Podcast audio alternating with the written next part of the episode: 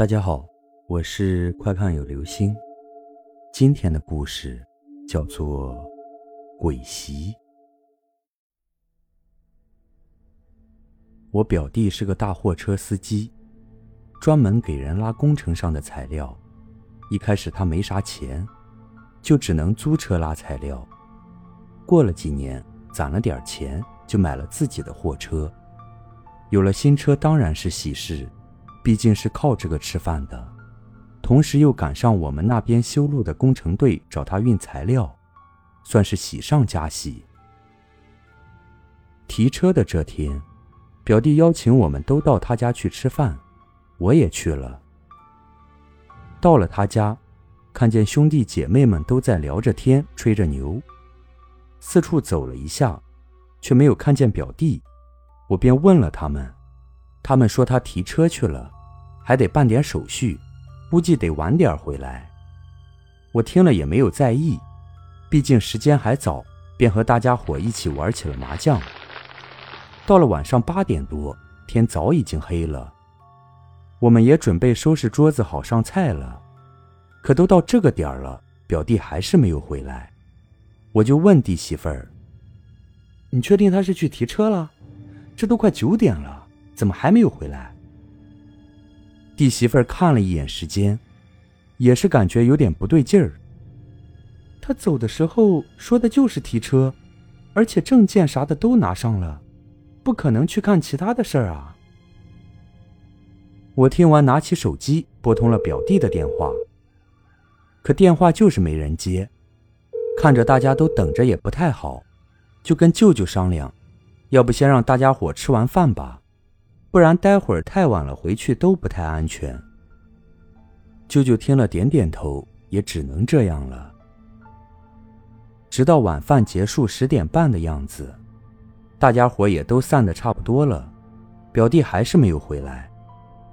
这下舅舅的火就来了，大骂道：“这小兔崽子，去办个事办到国外去了吗？肯定是跑去外面鬼混了，等回来打断他的腿。”看他还敢不敢到处跑。我看着时间也是有点着急，因为电话一直也打不通。但这个时候越急反而越没用，我便跟舅舅说：“舅舅，你先别发火，表弟平时不会在外面乱跑的，肯定是发生了啥事儿。等我打通电话问清楚到底是啥情况。”舅舅听了没说话，点着烟闷头抽着。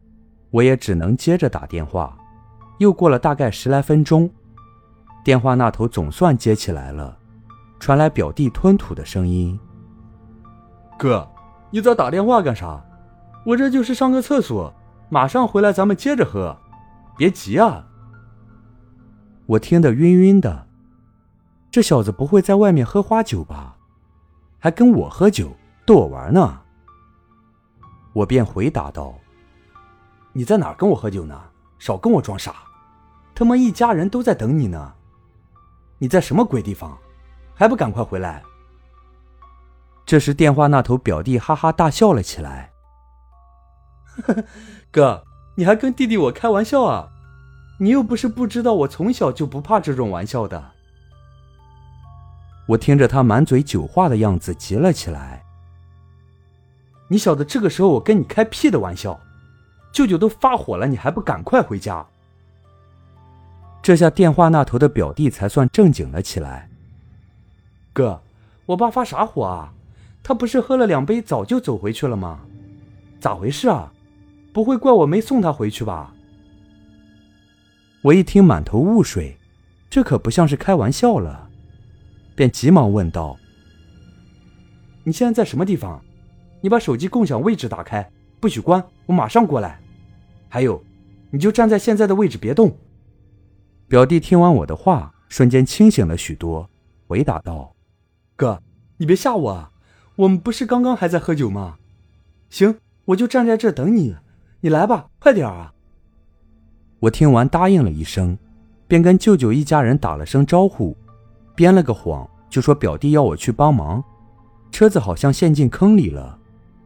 舅舅他们听完骂骂咧咧的：“兔崽子，车子出问题也不回个电话，那你路上小心点快去快回，实在搞不好的话，就把车子锁在那儿，人回来就行了。车子明天再叫人来搞。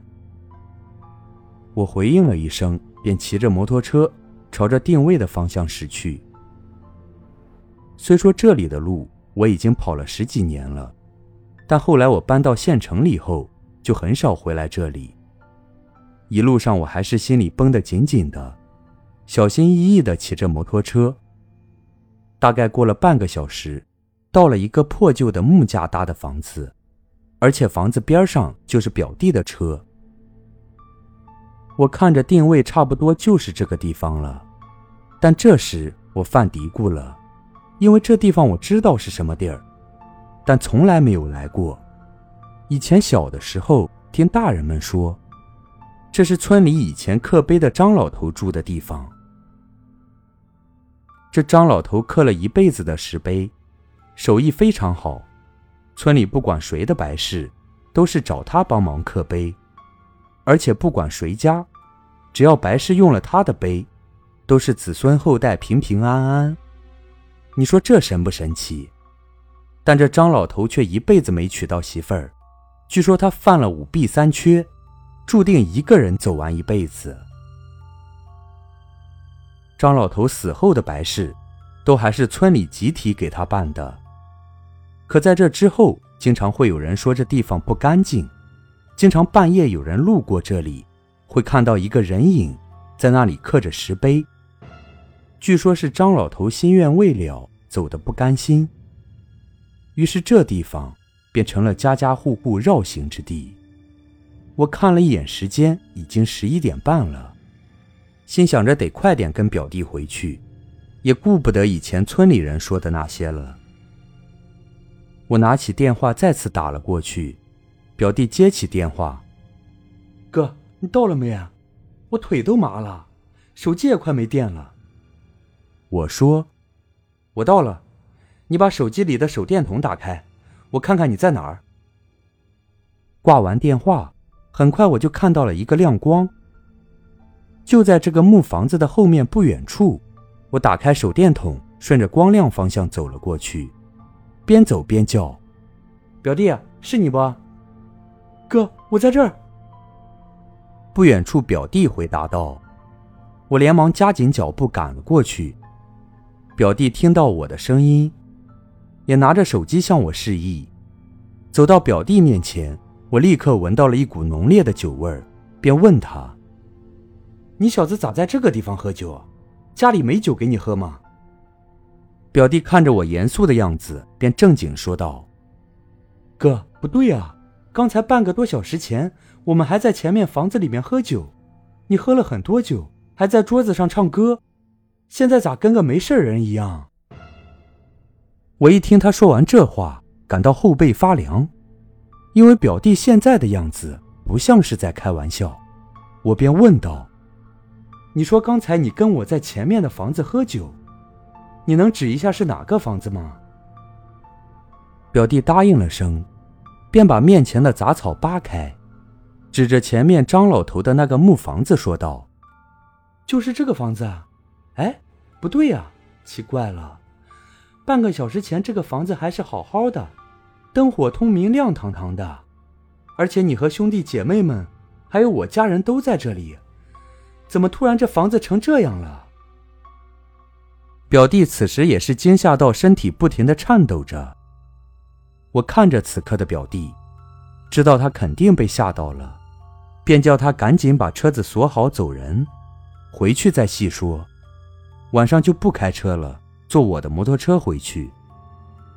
回到家后，表弟颤颤巍巍地跟我们说道：“我是大概八点就到那个地方了，当时天已经黑了，我开着车正好经过那里的时候，就看见这里怎么有亮光。”而且隐约好像有很多人说话的声音，好奇便下车看了一眼。因为知道这是张老头的地方，加上村里人以前传言的那些事情，所以我就远远的看着，并没有上前去。可我刚想看清楚那灯光里的人的时候，便听见媳妇儿在叫我。我一开始还以为是听错了，但接着又叫了两声。我才听清楚，的确是媳妇儿的声音。我便朝着光亮的方向答应了声，结果没了回应。我出于担心，万一真是媳妇儿在这出了啥事，可咋办？便朝着那光亮处走去。可我越走，感觉越不对，因为平时白天我们路过这里的时候，目测都能看出来，从路边到张老头的木房子最多就几分钟的路。可我硬是感觉走了很久，身上都开始出汗了，才走到木房子前。走近一看，我顿时傻眼了。你们都在这里，而且热闹得很，又是打牌，又是唱歌，还有人在跳舞，还有人正在烧着菜。我觉得很奇怪，你们怎么会在这里？这时，表哥来到我面前，拉着我就要喝酒。我一看都是自己人。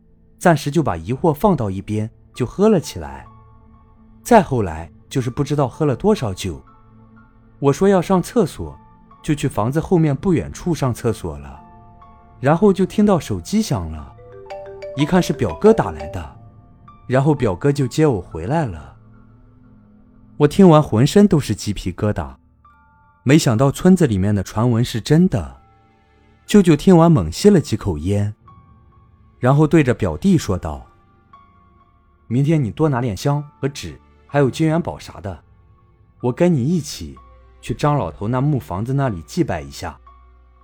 还有，你待会儿让你表哥给你弄点热水，加点香灰喝下去，把脏东西吐出来就好了。”舅舅说完话，便出门回到自己的房间休息了。